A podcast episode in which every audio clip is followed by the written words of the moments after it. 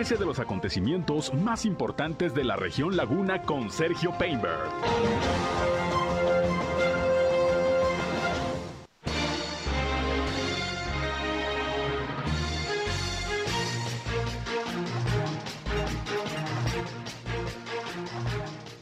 Bienvenidos, ¿qué tal? ¿Cómo están? Muy buenos días, un gusto, un placer como siempre saludarles aquí en nuestra primera emisión de Región Informa. Son en punto las 8 de la mañana de este jueves, jueves ya 22 de diciembre del año 2022. Como siempre ya estamos listos para llevarles lo más relevante, lo más importante de la información que ha surgido aquí en la comarca lagunera, en Coahuila y Durango principalmente a través de la señal del 103.5 de frecuencia modulada región radio una estación más del Grupo Región, la Radio Grande de Coahuila. Soy Sergio Peinbert, usted ya me conoce y como siempre les invito no solamente a escucharnos, sino también a entrar en contacto con este espacio. Nos gusta tener retroalimentación con todos ustedes y si tienen algún reporte, algún comentario, punto de vista, sugerencia que nos quieran hacer llegar, aquí estamos a sus órdenes en nuestros diferentes puntos de contacto. Ya saben que estamos en la línea telefónica 871 713-8867, 871-713-8867. Llámenos o mándenos mensajes de WhatsApp, con mucho gusto les atendemos. Igualmente nos pueden seguir en redes sociales y medios digitales, nos encuentran en Facebook y en Instagram, en región 103.5 Laguna. Saludo a quienes ya nos están eh, viendo y escuchando por Facebook Live. Estamos en esta transmisión en vivo y en directo, también a través de esta red social. Y yo estoy en Sergio Peinber Noticias, ahí me encuentran también en Facebook, en Twitter, en YouTube, en Instagram, en TikTok y también en sergiopeinbert.com, mi portal web de información que les invito a visitar. Ahí están los enlaces para que nos escuchen en nuestras transmisiones de radio. Y vámonos, vámonos rápidamente con un resumen inicial de las noticias más importantes que les iré llevando a lo largo de este espacio. Las principales. Bien, iniciando con la información, le comento que se actualizaron los eh, datos de la situación de la meningitis, este brote de esta enfermedad que se dio allá en Durango Capital. Prácticamente no se han eh, movido ni los decesos ni los casos confirmados hasta este momento, pero sí han aumentado las altas médicas de pacientes que, afortunadamente ya eh, lograron salir de esta enfermedad. Les voy a tener el reporte completo en unos momentos. Mientras tanto, en Coahuila siguen incrementándose los casos de COVID-19, ya estamos por arriba de los 500 casos activos en estos momentos, sin embargo, como lo ha dicho la Secretaría de Salud, no es una situación todavía de alarma y no estamos todavía tampoco en una sexta ola de la pandemia. La hospitalización se mantiene baja y también el número de decesos pues se ha detenido hasta este momento. En un momento le tengo toda la información. Y hablando del COVID-19, a partir de ayer comenzó a aplicarse la vacuna Abdala, esta vacuna cubana anti-COVID, que, bueno, llegó un lote de casi 100 mil dosis al estado de Coahuila y comenzó a aplicarse desde ayer en toda la entidad. En el caso de Torreón, esta vacuna estará disponible en el Hospital General en este momento ya se estableció un módulo para tal efecto y bueno, quienes eh, no hayan recibido ninguna dosis de la vacuna contra el COVID o les falte algún refuerzo, se pueden aplicar esta vacuna Abdala. En un momento le doy detalles de cómo será todo este proceso.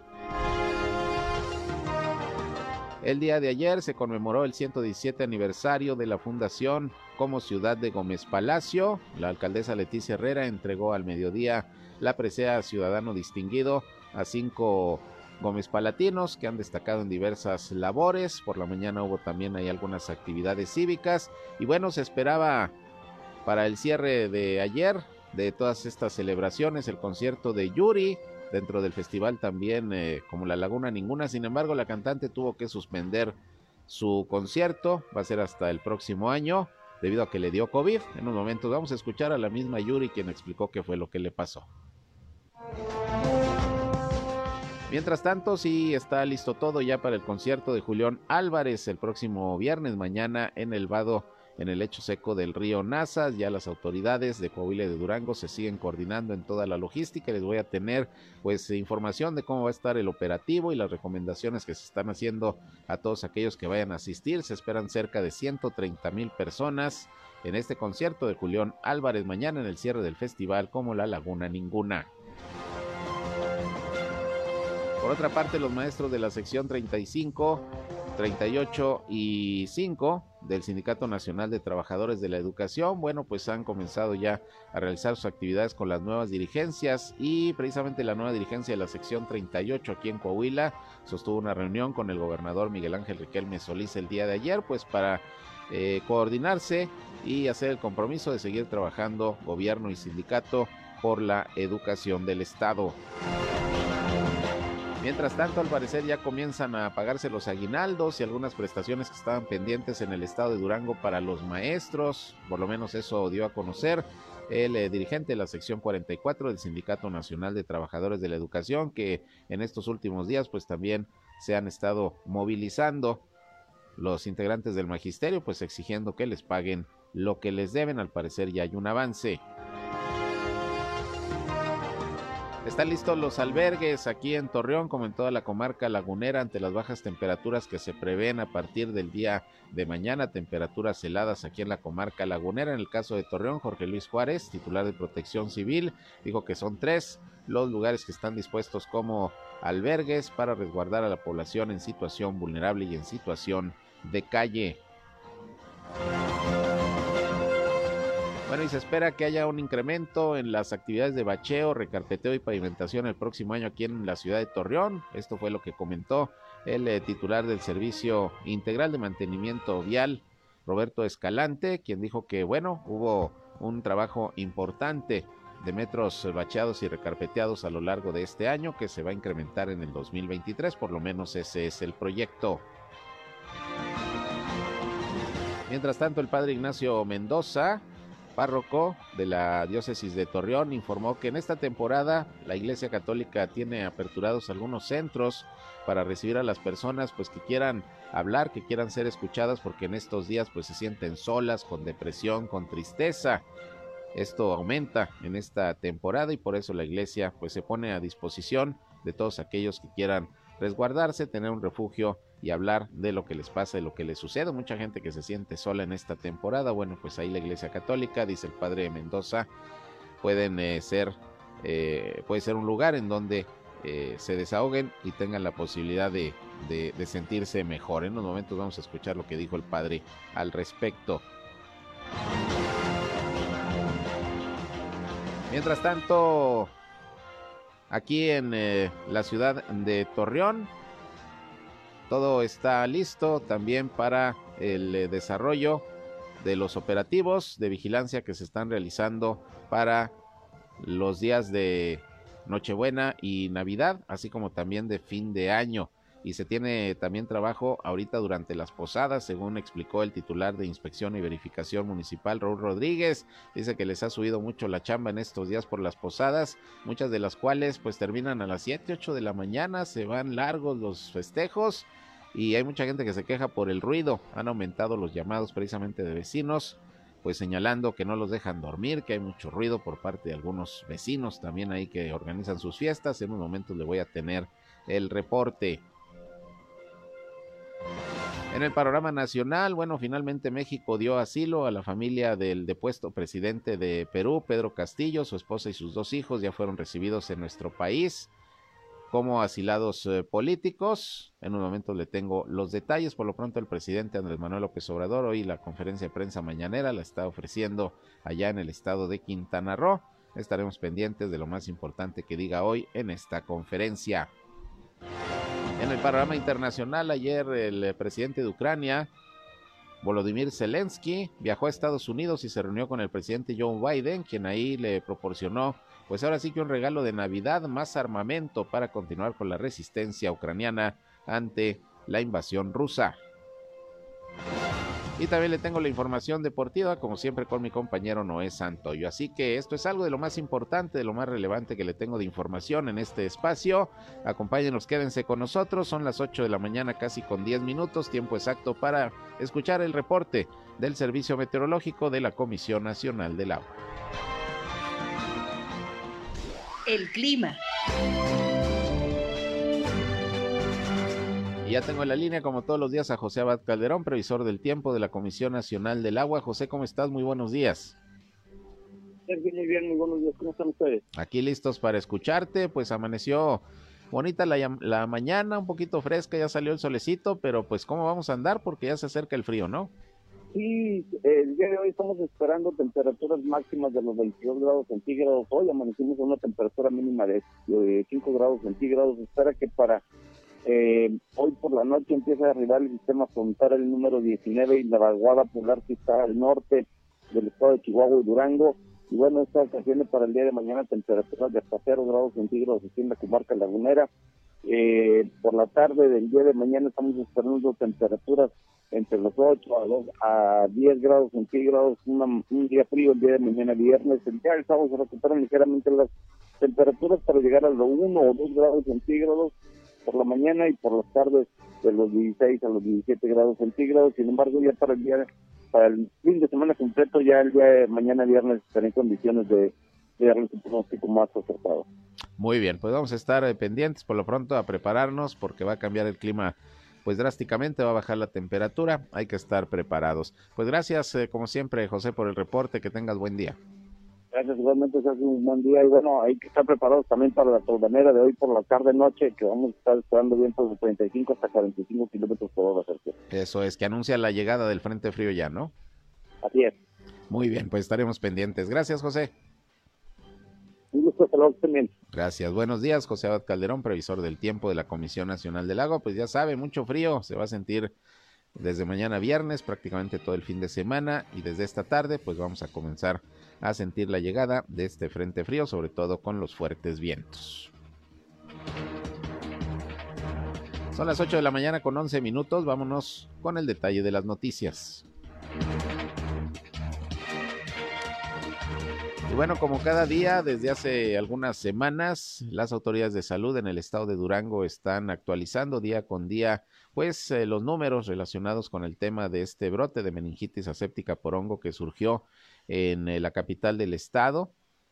Hasta este momento, pues, eh, ya son 75 los casos confirmados, 27 las personas que han perdido la vida. Afortunadamente, en los últimos días ahí se han detenido estos datos. Lo que sí, afortunadamente, ha seguido avanzando pues es la recuperación de pacientes, de las cuales otras dos el día de ayer se reportó que fueron dadas de alta y así pues se va avanzando en el tratamiento de esta enfermedad por parte de las autoridades de salud allá en Durango. Vamos a escuchar al doctor Hugo Almonte, él es el subdirector médico del Hospital General 450 de la ciudad de Durango, quien se ha encargado todos los días de dar a, a la ciudadanía el reporte de cómo está la situación de la meningitis por hongo allá en la capital duranguense. Estos son los datos al día de ayer, es el doctor Hugo Almonte.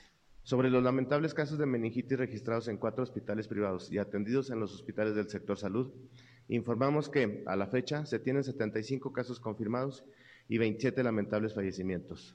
En total se reportan 72 mujeres y 3 hombres. Informamos de igual forma el alto hospitalario de 23 pacientes quienes respondieron positivamente al tratamiento y permanecen en vigilancia domiciliaria con tratamiento bioral según sea el caso. Dos pacientes han sido trasladados al Instituto Nacional de Neurología y Neurocirugía de la Ciudad de México con el objetivo de prevenir complicaciones tras detectárseles oportunamente la necesidad de ser intervenidos quirúrgicamente. Se encuentran estables. Bien, pues ahí el reporte que se dio a conocer el día de ayer sobre la situación de la meningitis aséptica por hongo allá en el estado de Durango. Hoy esperaremos la actualización correspondiente. Lo que se actualizó también, pues, es eh, la información de los casos de COVID-19 en Coahuila que siguen en aumento. Ayer se reportaron 81 nuevos contagios, afortunadamente ninguna defunción. Estos eh, nuevos casos, la mayoría ocurrieron en Saltillo, 30, 27 en Torreón, 5 en Francisco y Madero, 4 en San Pedro, 3 en Allende dos respectivamente en Piedras Negras y Sabinas y el resto pues en otros municipios de la entidad donde viene también Matamoros con un caso más prácticamente ayer en todos los municipios de la laguna se registraron contagios eh, ya subió el número de casos activos, ya son 514, son los eh, casos de personas contagiadas de COVID en los últimos 14 días. 514 casos activos de COVID-19 se reportaron el día de ayer y ya da un total de 184.036 casos positivos de COVID-19 desde que inició la pandemia en Coahuila y son 8.964 decesos, cifra que afortunadamente en los últimos días se ha detenido. El número de hospitalizados es de 15, 11 pacientes son de Torreón, dos de Saltillo y uno respectivamente de Piedras Negras y Monclova. Y a pesar de este repunte, bueno, pues a decir del doctor Roberto Bernal, secretario de Salud, de Coahuila. No estamos todavía en una sexta ola de la pandemia, si bien hay un repunte de casos, pues afortunadamente la hospitalización se mantiene baja, el número de decesos igualmente se mantiene, se mantiene bajo. En los últimos días no ha habido muertes por COVID-19 y esto es lo que eh, permite considerar que todavía no estamos en una situación grave de COVID-19 en esta temporada, que ya se esperaba un repunte. Sin embargo, pues hay que seguirnos cuidando y hay que continuar, hay que continuar con las medidas sanitarias que siguen recomendando las autoridades, por ejemplo, el uso del cubrebocas, que si bien no es obligatorio, sí se sigue eh, considerando su utilización, sobre todo para protegernos del frío. Es importante que no entre frío por la nariz y por la boca, que es lo que luego nos provoca las enfermedades respiratorias y para eso, para eso eh, funciona bastante bien el eh, uso del cubrebocas. Es una recomendación.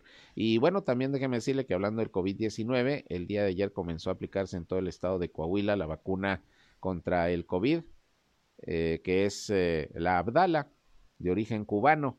Llegaron 99.200 dosis al estado de Coahuila y bueno, se van a comenzar a aplicar prácticamente desde ayer en el Hospital General de Torreón, en este caso, es eh, la sede donde se instaló un módulo para aplicar esta vacuna Abdala, de origen cubano, que ya fue autorizada por la COFEPRIS en nuestro país, si bien no está avalada todavía por la Organización Mundial de la Salud, las autoridades sanitarias en México ya la aprobaron, consideran que su uso es eh, adecuado y se va a estar aplicando a personas mayores de 18 años de edad que les falte la primera dosis o que les falte algún refuerzo, siempre y cuando no se hayan vacunado antes con Cancino, que es la que se les aplicó sobre todo a los maestros y maestras, al sector magisterial. Así que desde hoy está disponible, bueno, ya desde ayer está disponible esta vacuna Abdala cubana en el Hospital General de Torreón. Pueden ir de cualquier punto de la comarca lagunera de Coahuila a vacunarse. El horario es de 8 de la mañana a 1 de la tarde en el Hospital General, allá por el manto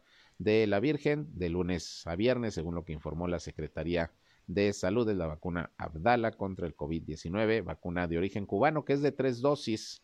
Cada dosis se puede poner con una diferencia de 14 a 28 días. Son tres dosis, pero puede servir de refuerzo siempre y cuando no sea usted puesto eh, antes vacuna Cancino. Si se puso de las otras, sí le sirve de refuerzo. Esto para continuar protegiéndonos con el tema del COVID-19. Bien, pues ahí el tema de la salud que bueno, también hay que protegernos del frío, ya escuchó usted que vienen bajas temperaturas. Y precisamente el día de ayer Jorge Luis Juárez Llanas, titular de Protección Civil aquí precisamente en eh, Torreón, habló de que están ya disponibles albergues para proteger a la población más vulnerable de la situación de bajas temperaturas. Hay gente en situación de calle, gente en situación vulnerable que no tiene dónde resguardarse de las bajas temperaturas, bueno, pues están listos los albergues. Y no solamente en Torreón, prácticamente estos lugares se aperturan en toda la comarca lagunera de Coahuila y de Durango para proteger a la población. Vamos a escuchar lo que sobre los albergues precisamente comentó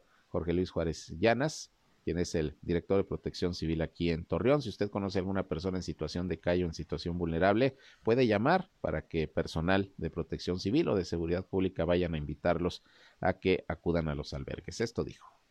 Sí, bueno, como sabes, el, pues oficialmente se abrió el primero, y el alcalde nos, nos pidió que, que estuvieran muy atentos a, a, lo que es la parte de la, de la gente que está vulnerable de calle y también de lo que son los, los migrantes.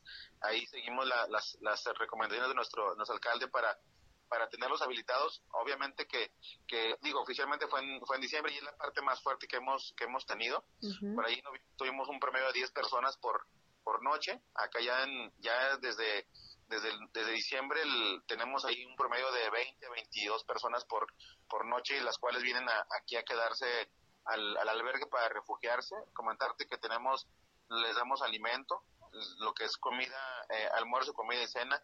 Eh, se les da también lo que es este eh, atención médica, viene personal de salud municipal a, a darles eh, una, un chequeo por las mañanas para cualquier situación de que se pueda presentar, pues tenerla atenta y darle un, una rápida intervención a, la, a, las personas y que no represente un riesgo para ellos.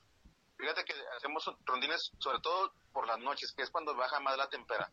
Eh, todos los días va eh, una persona de, de, bomberos, una persona de protección civil a hacer recorrido después de las 10 de la noche, sobre todo en los lugares que tenemos ya más detectados, acá para el centro, por ejemplo, que es donde tenemos más, más gente en situación de calle, para hacerle la invitación a que vengan a lo que es el, al, refugio, este, y muchos no, no acceden, ellos no, no quieren moverse a donde están, sin embargo, pues se les deja ahí cobija, se les deja para que no, pues para que no tengan ahí, no sea tan, tan fuerte lo que es el frío de, de, la noche.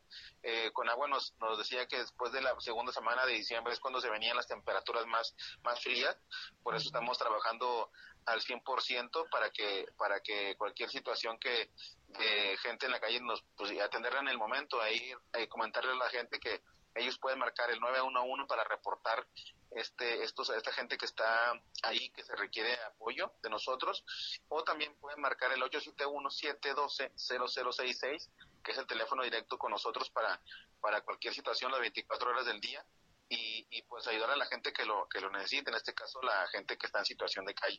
Tenemos tres albergues, uno que es a un lado de, de, las oficinas de nosotros de protección civil, que es lo estamos usando para, para mujeres o para familias, y otro lo que es en el auditorio municipal, ahí lo estamos agarrando solamente para, para, para caballeros, y lo que es en el en, el, en la colonia, colonia Nueva Rosita ahí tenemos otro albergue que nos apoya lo que es el DIF de sus instalaciones que ese lo usamos únicamente para familias. Bueno, pues ahí están los albergues disponibles y los datos, los números telefónicos para que si usted encuentra por ahí alguna persona que requiera resguardo, la pueda reportar y la puedan invitar a ir a estos centros de resguardo por las bajas temperaturas. Vamos a una pausa y regresamos, son las 8 con 21. Región Informa, ya volvemos. Continuamos en Región Informa.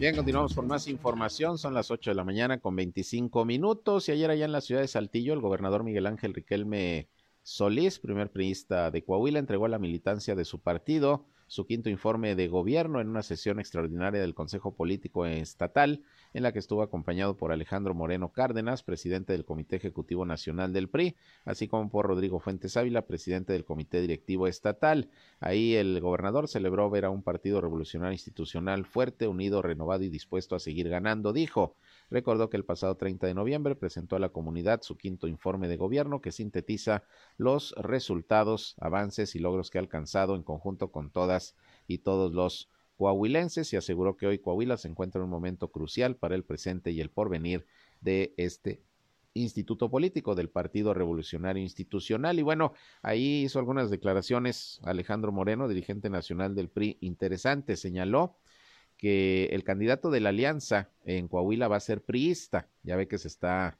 eh, negociando para conformar la alianza PRI-PAN-PRD para contender eh, por la gubernatura y las eh, diputaciones locales el próximo año.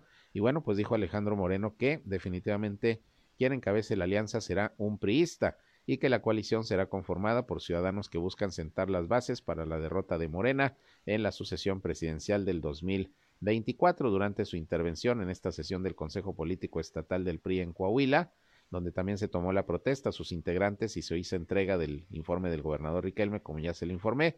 Alejandro Moreno dijo que se requiere un político con experiencia para encabezar esta alianza con el PAN y el PRD para disputar la gubernatura y las 16 diputaciones locales el próximo año. Así que dice Alejandro Moreno que se va a hacer la coalición, se va a hacer esta alianza PRI-PAN-PRD, pero quien la va a encabezar será un priista. Eso es lo que dijo el día de ayer el dirigente nacional del tricolor. Bueno, pues ya veremos. Por lo pronto el proceso electoral inicia ya formalmente el próximo 1 de enero.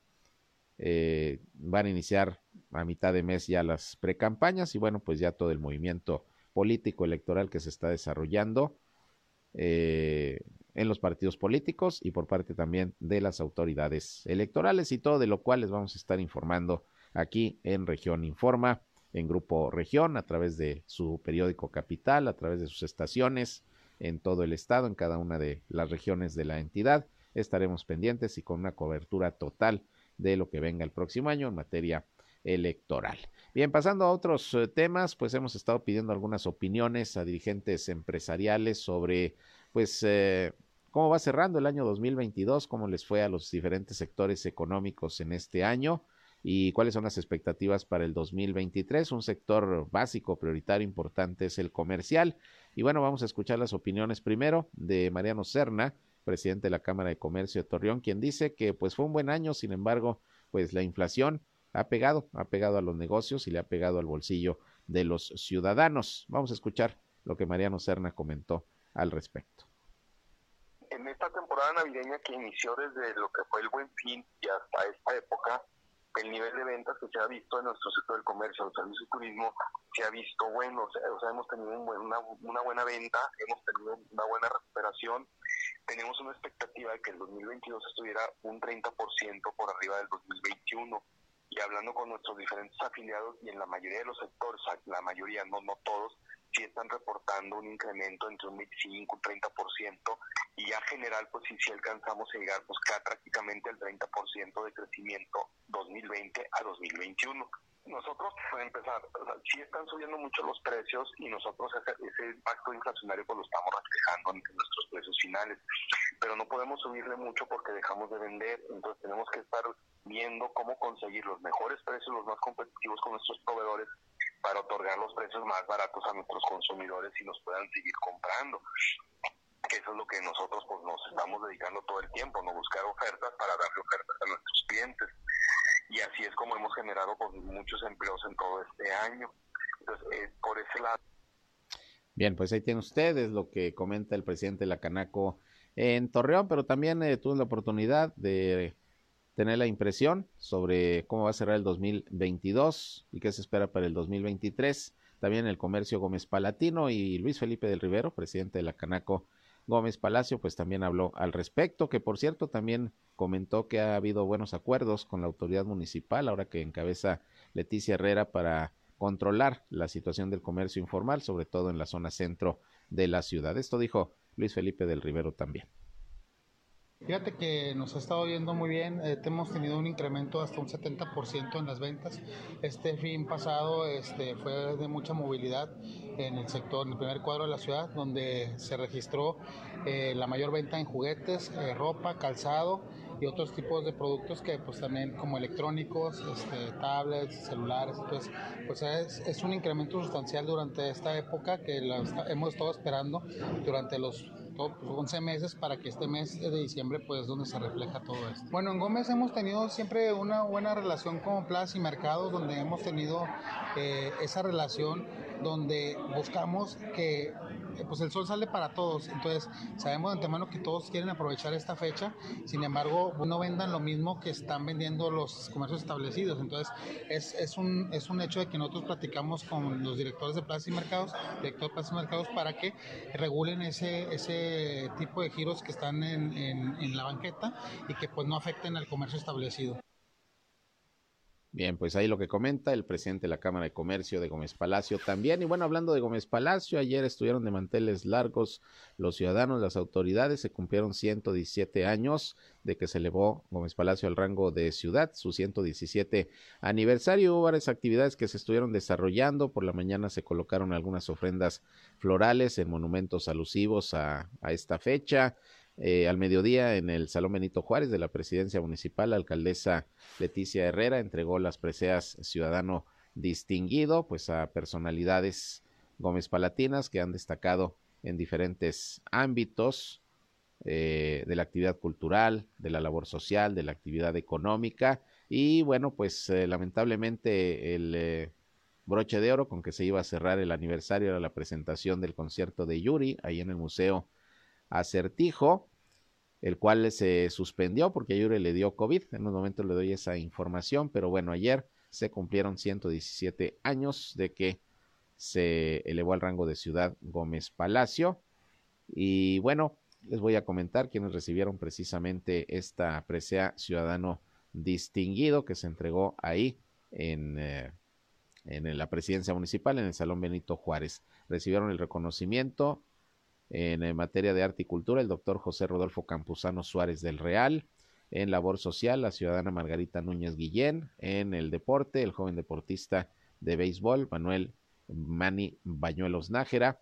En el área de valores ciudadanos, Ana María Tiscareño Salamanca. Y en el eh, tema económico, por su labor en materia del desarrollo económico, recibió la presea el licenciado Jesús Mesa Saldívar, que en su representación acudió a recibir el, el reconocimiento, Ricardo Martín Bringas. Estos fueron los ciudadanos gómez palatinos que se distinguieron el día de ayer, que por cierto, en el marco de este evento, la alcaldesa Leticia Herrera pues agradeció al gobernador Esteban Villegas el apoyo que se ha dado en materia económica, entregando las participaciones federales eh, de manera muy puntual, problema que se tuvo precisamente durante la pasada administración estatal, que no llegaban las participaciones en tiempo y forma y a veces hasta rasuradas, dijo la alcaldesa. Bueno, pues afortunadamente ha cumplido el gobernador Esteban Villegas con entregar las participaciones en tiempo y forma al municipio de Gómez Palacio y a todos en el estado.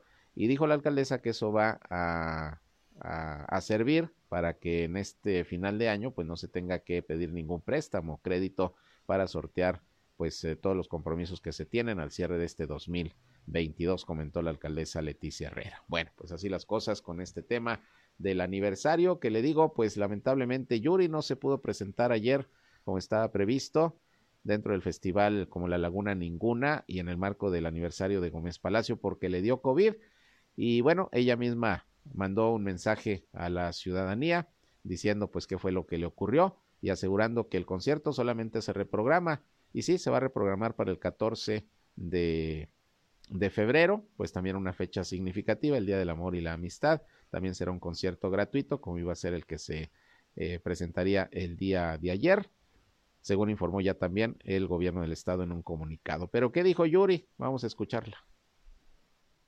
¿Qué tal amigos de Durango, de la comarca lagunera, allá en Gómez Palacio? Soy Yuri y la verdad me siento muy triste y muy apenada. En esta ocasión, sí soy Yuri, ¿eh? lo que pasa es que estoy enferma. En esta ocasión me tocó el COVID, salí dos veces positiva para reiterar a ver si me iba para allá para cantarles y festejar este aniversario con ustedes, cantarle las mañanitas a mi gober. Pero bueno, la enfermedad, el COVID, me tiene aquí postrado ahorita en una cama. No estoy de hospital, gracias a Dios, pero sí me tengo que cuidar. Así que eh, quiero decirles algo. Mm, este show no se cancela, se pospone. Vamos a reagendarlo para que ustedes puedan ver este espectáculo maravilloso de Euforia. Aquí tengo todas mis medicinas, miren, todas mis medicinas que el doctor me dio, Polmicor, es para los pulmones, eh, para la nariz, para la infección, que tengo mucho ardor en la garganta. Les mando muchos besos, espero que comprendan y nos vemos muy pronto. Gracias, gracias por su comprensión. Bendiciones. Bueno, pues ahí está lo que dijo Yuri trae COVID. Y sí, de hecho es un video donde se ve ahí en su, en su cama, está eh, sin maquillaje, ahí enseñó sus medicinas y bueno, pues se entiende, ni modo, lamentablemente pues así pasa con estas eh, situaciones ahora del COVID-19, pero como dijo, no se suspende, no se cancela pues el concierto, se suspendió ayer, pero se va a reprogramar para el próximo 14 de febrero, que es lo que ya informó el gobierno del estado de Durango. Bien, por otra parte, el que está confirmadísimo, pues es Julián Álvarez para el próximo viernes, ya mañana, ahí en el hecho seco del río Nazas, y las autoridades pues han dispuesto todo para que se desarrolle el evento sin mayores inconvenientes. Hay un operativo de seguridad muy amplio que se va a establecer, organización que se está llevando a cabo entre las autoridades de Coahuila y de Durango, porque esto es parte del festival como la Laguna Ninguna que organizaron ambos gobiernos y los municipios de la zona metropolitana. Y bueno, precisamente Jorge Luis Juárez Llanas ayer nos habló de algunas recomendaciones que hay que observar eh, para las personas que vayan a acudir para que todo transcurra sin mayor inconveniente. Jorge Luis Juárez es el director de Protección Civil en Torreón y bueno, dice que todo está listo y dispuesto. Se esperan cerca de 130 mil personas las que podrían acudir eh, el día de mañana a este concierto. Va a ser un evento importante por el número de personas que van a asistir y por eso se tendrán que aplicar las autoridades para que haya orden y obviamente pues se pide a los ciudadanos que también acaten las disposiciones y recomendaciones que hacen las autoridades para que haya un saldo blanco. Vamos a escuchar estas recomendaciones que dio el director de Protección Civil eh, de Torreón para la asistencia a este magno concierto de Julián Álvarez el día de mañana. Jorge Luis Juárez, con las recomendaciones sobre el concierto mañana. Pues mira, eh, pues simplemente primero lo que es el horario, ¿no? Respetar el horario de, apertura porque si no, no se les va a permitir lo que es el, el acceso hasta las 12. Eh, también eh, mucho cuidado al llevar algún instrumento o, o, algo que pueda dañar a la gente, como el caso de una sombrilla, en el caso de algún algo con filo, como lo que son plumas, lápices, lo que son las objetos que se puedan aventar, en este caso de esas espumitas de, de, de, botes de espuma, perdón, mucho cuidado con los, con los adultos mayores, el terreno, eh, a pesar de que se, que se, se compactó, se, hizo una limpieza total del, del lugar, está totalmente compactado. Sabemos que un adulto mayor, pues es complicado el, el, el, caminar, tener mucho cuidado con ellos, con los niños, eh, por favor, también atenerlos a la, si van a llevar niños, eh, pues estar muy muy este muy atentos de ellos porque pues eh, va a haber una gran cantidad de gente y pues ahí se nos pueden perder eh, extraviar en el momento. Va a haber un módulo de, de niños perdidos lo van a lo van a estar viendo ellos a la, a la altura de acá de los de los puentes de, de, entrada de Gómez y Torreón. Van a ver ahí módulos de, de niños perdidos junto con, con, con gente de, de atención prehospitalaria eh, y también gente que, que va a estar apoyándolos en el caso de, de, alguna, de algún problema de este tipo. Va a haber un espacio también para lo que es eh, con gente con capacidades diferentes, eh, un lugar específico para ellos, lo van a encontrar del escenario, del lado derecho y del lado izquierdo del escenario, por la parte de arriba, y ellos no van a estar por abajo. Es, es muy importante tener, tener ese, eso en, en cuenta. Eh, contarles que la parte de arriba la vamos a tenerla cerrada para el para accesos a lo que es el eh, carro, desde la Falcón hasta casa, lo que es el puente plateado, para que tomen sus, sus, consideraciones, que va a estar cerrado y solamente va a ser acceso peatonal para, para garantizar la seguridad de la gente que va a estar ahí. Bien, pues ahí están las recomendaciones para quienes vayan a acudir y todo el operativo que ya está dispuesto con el objetivo de que haya un saldo blanco y no haya mayor inconveniente mañana en este concierto de Julián Álvarez y su norteño banda ahí en el hecho seco del río Nazas y de lo cual le vamos a estar informando. Llegue temprano, eh, con tranquilidad, cuide a sus niños y lleva a sus niños. Ya escuchó usted algunas de las recomendaciones. Y bueno, esperemos que haya un saldo blanco. Protéjanse bien porque va a estar haciendo frío. Ya escucharon ustedes el reporte del Servicio Meteorológico de la Comisión Nacional del Agua. Y bueno, por cierto, también el día de ayer y como se había anunciado, se llevó a cabo esta caravana lagunera en la que participaron más de 100 vehículos decorados que transitaron desde Lerdo hasta Torreón. Esto nos lo había informado hace unos días, usted recordará, estuvo con nosotros aquí en Región Informa, Abdul Herrera, organizador del evento, pues una caravana navideña que tuvo una gran afluencia por parte de la gente que participó y la que salió a ver todo este desfile. Eh, Abdul Herrera agradeció a las autoridades por las facilidades y la seguridad que proporcionaron a todos los participantes y a la ciudadanía que acudió. Y bueno, terminó ahí en la Plaza Mayor con un evento en donde pues hubo fiesta, fiesta navideña, sobre todo para disfrute de los niños, 100 vehículos por ahí decorados de varios negocios que estuvieron participando y bueno, resultó ser todo un éxito, enhorabuena y ojalá que pues se vaya institucionalizando esta caravana a lo mejor el próximo año nuevamente se realiza todavía con más participantes, que ese era el proyecto, según nos había dicho Abdul Herrera en entrevista hace algunos días. Enhorabuena. Vamos a una pausa y regresamos con más. En un momento regresamos a Región Informa. Regresamos a Región Informa.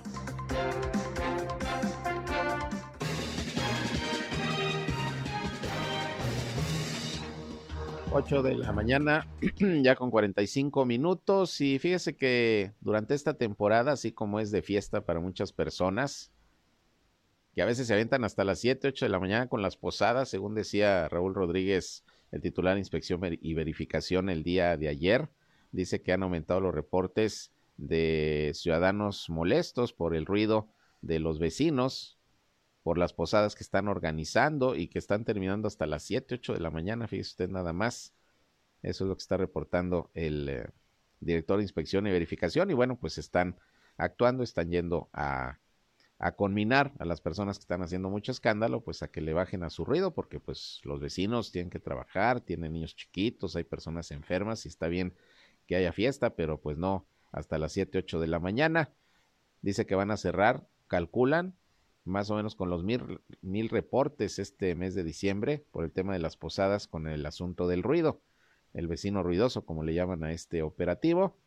Y bueno, pues se combina a la ciudadanía así festejar, pero respetar los niveles de ruido. Y si se van a ir hasta las 7, 8 de la mañana, pues con más razón bájele un poquito, porque sí pueden molestar a los vecinos, ya que si, si no lo hacen, se les combina a, a bajarle al ruido y si reinciden ya se pueden aplicar multas para que no lo echen saco roto. Le pueden multar si constantemente está usted provocando mucho ruido ahí para sus vecinos. Así que ahí tiene usted el, el dato por parte de, de la Dirección de Inspección y Verificación Municipal de Torreón. Pero bueno, eso es en la fiesta. Pero hay personas que durante esta temporada pues se sienten muy solas o que están solas y se sienten más solas en esta temporada de sembrina, que caen en depresión, en la nostalgia. Y bueno, pues la Iglesia Católica, según explicó el padre Ignacio Mendoza Wong, eh, pone a disposición centros de atención a todas estas personas, pues requieren de, de hablar, de recibir comprensión, de expresarse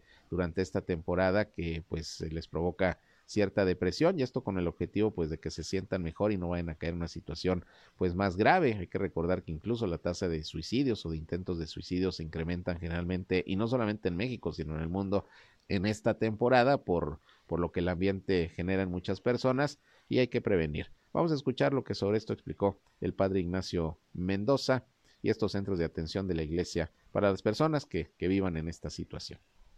Pues tenemos centros eh, eh, que abrimos en las parroquias, en algunas, en donde se ofrecen espacios de escucha para que la gente eh, se, se, pueda, pueda encontrar quien, quien le escuche en medio de sus situaciones, sobre todo de, profundas tristezas, de soledad, de ausencias. Eh, hemos eh, capacitado laicos para que ofrezcan también ellos este servicio y, y este, iniciativas de distintos tipos. Nosotros tenemos ahí en la parroquia este proyecto de comenzar de nuevo, que es básicamente para eso. Eh, entonces, yo creo que la gente que, que tiene esta experiencia de ausencias, de duelo, puede acercarse con toda tranquilidad a algunos de los lugares donde se ofrecen estos servicios, pues para encontrar un espacio, un espacio de, tranquilidad, sobre todo de que le escuchen, de acompañamiento. Eso yo creo que eso es lo básico. Pues. Yo creo que tiene mucho que ver con eh, el entorno en donde, en donde el, la sociedad de consumo habla mucho de la fiesta, del encuentro, de la familia, de esto. Y eso va generando para muchas personas, estoy solo, ¿verdad? Nadie, nadie, me, nadie me invita a cenar, no ceno con nadie, este, no recibo regalos, no hay regalos. Y a lo mejor eso, eso eh, hace que sea más fuerte el sentimiento de soledad, de ausencia, de, vacíos que las personas viven. Entonces, yo creo que eh, es un fenómeno social en ese campo, en ese sentido, y, toca, sin duda alguna, pues las soledades que las personas viven, ¿verdad? Pero lo detonan más esto, aunque la persona esté sola todo el año, ¿verdad? Pero eh, esto lo detona más.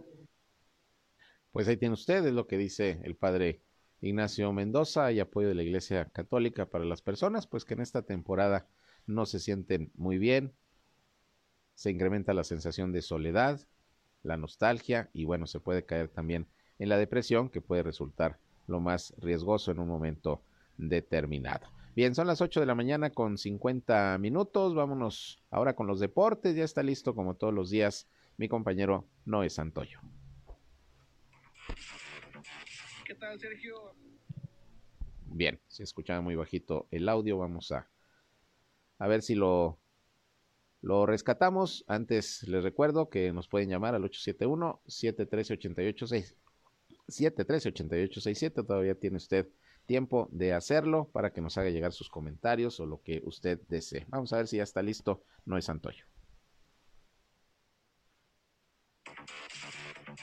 ¿Qué tal, Sergio? Amigos, muy buenos días. Les saludo con mucho gusto en esta mañana para compartirles la información del amplio mundo deportivo. Cuando parecía que Carlos Acevedo podría llegar a las Águilas del la América, la negociación se habría caído entre ambos equipos, Santos Laguna y América, por la cantidad de dinero que pedían los laguneros. Según el diario Marca, Santos estaría tasando a su jugador en casi 10 millones de dólares, cifra que los de Cuapa no estuvieron dispuestos a pagar, motivo por el cual se han inclinado por el meta Luis Ángel Malagón. El jugador argentino Leo Messi, que recientemente se ha proclamado campeón del mundo en Qatar con su selección, ha llegado a un acuerdo con el Paris Saint-Germain para ampliar su contrato al menos por una temporada más, según han informado diversos medios en Francia. Según la noticia, ambas partes comenzaron a negociar desde hace tres meses y han cristalizado a comienzos de este mes, a falta de la firma que se producirá en los próximos días. Carlos Correa, en un sorprendente giro de eventos, acordó un contrato de 12 años y 315 millones de dólares con los Mets de Nueva York, evitando un acuerdo anterior de 13 años con los gigantes de San Francisco, confirmó ESPN. Correa originalmente había acordado los términos la semana pasada con San Francisco y estaba listo para firmar un contrato histórico de 350 millones por 13 años, empatando con Bryce Harper por el contrato de agente libre más largo en la historia del béisbol y preparando el campo corto estrella para convertirse en una nueva figura central en la historia condecorada de los gigantes. Se abre un nuevo capítulo en la grandísima historia de los Yankees de Nueva York que nombraron a Aaron Judge como su capitán, tratándose este del decimosexto desde que la organización fue fundada hasta la fecha. El beisbolista firmó un contrato récord de nueve años y 360 millones de dólares para extender su estadía con los de la Gran Manzana y ahora se ha convertido en el primer capitán desde que Derek Jeter se retiró en 2014. Esa es la información, Sergio amigos. Que tengan muy buen día. Gracias, gracias a Noé Santoyo, como siempre, por la información deportiva. Y vámonos al cierre de nuestro espacio noticioso, ya saben, con algunas notas de nuestro país y el mundo. Nacionales.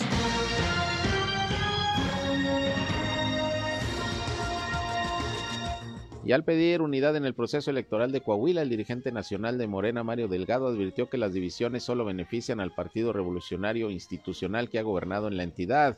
Lo anterior al ser cuestionado por la inconformidad del subsecretario de Seguridad Federal, Ricardo Mejía, por la candidatura de Armando Guadiana.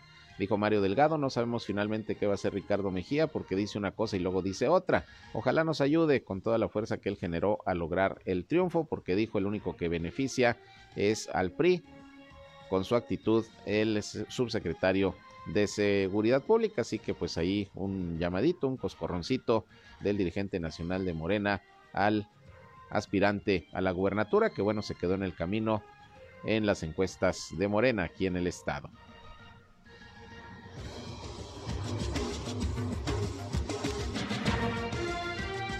Bien, y por otra parte, hoy el presidente de la República, Andrés Manuel López Obrador, llevó a cabo su conferencia de prensa mañanera allá en Quintana Roo, en donde, bueno, se estuvo informando de cómo están los niveles de seguridad en ese estado. Estuvo Mara Lezama, la gobernadora de esa entidad, quien destacó el desarrollo que en materia turística ha tenido ese estado, que dijo pues es de los que más recibe turismo, sobre todo internacional, en nuestro país, que contribuye a una buena parte del Producto Interno Bruto, no solamente de la entidad, sino del país. Al menos dos personas habían quedado atrapadas al derrumbarse una mina de arena en el, allá en el estado de Guerrero. Horas más tarde se notificó que grupos de auxilio de Morelos y Guerrero recuperaron el cuerpo sin vida de un hombre. El accidente ocurrió la tarde de ayer en el municipio de Amacuzac, ubicado entre los límites de los estados de Morelos y Guerrero, donde se derrumbó una mina de arena, según informó en un comunicado la Secretaría de Gestión Integral de Riesgos y Protección Civil del estado de Guerrero. Una persona muerta en este derrumbe, lamentablemente. Y también la Guardia Nacional informó que luego de la explosión en un ducto de combustible en la comunidad de Cholostitla, en el municipio de Pasoyucan, Hidalgo, se implementó el, plan, el Plan Guardia Nacional A. Se señaló que se brinda seguridad en el perímetro del accidente, además de que se apoyó en el desalojo de las viviendas cercanas al lugar de la explosión para salvaguardar la integridad de los habitantes de ese lugar. Lamentablemente un trabajador de petróleos mexicanos murió por esta explosión en esta toma clandestina en Hidalgo y supuestamente ya se había terminado con el huachicoleo, pues ya ve usted que no es así. Internacionales.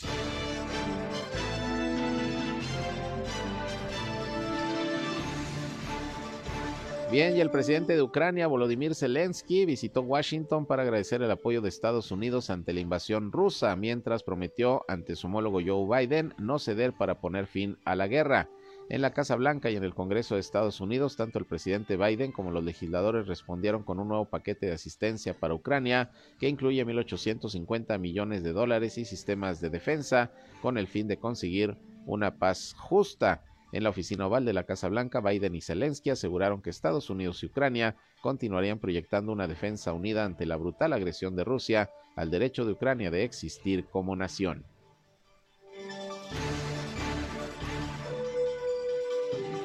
Y el Tribunal Correccional de Primera Instancia de Bruselas decidirá el día de hoy si mantiene la prisión preventiva a la eurodiputada socialdemócrata Eva Kaili, destituida como vicepresidenta del Parlamento Europeo por su supuesta implicación con el escándalo de los, el escándalo de los presuntos sobornos que salpican a Qatar y Marruecos. Eh, todo esto está programado para las 9 de la mañana, tiempo local, en la Cámara del Consejo de Bruselas, en el Palacio de Justicia y aunque había que celebrarse esta audiencia el pasado 14, se retrasó por una huelga de funcionarios en el centro penitenciario donde se encuentra encerrada esta política griega, pues hoy se definirá su destino si sigue o no en la cárcel. Y hasta aquí llegamos con la información. Gracias por su atención a este espacio de noticias. Faltan tres minutos para las nueve de la mañana. A continuación se van a quedar con mi compañera Jackie La Bambi Villarreal, que nos tiene buena música, información, comentarios, promociones y todo para que sigan teniendo una buena mañana en este ya 22 de diciembre. Yo soy Sergio Peinbert, usted ya me conoce y los espero a la una de la tarde en nuestra segunda emisión de Región Informa. Pásenla de lo mejor, que tengan buen día.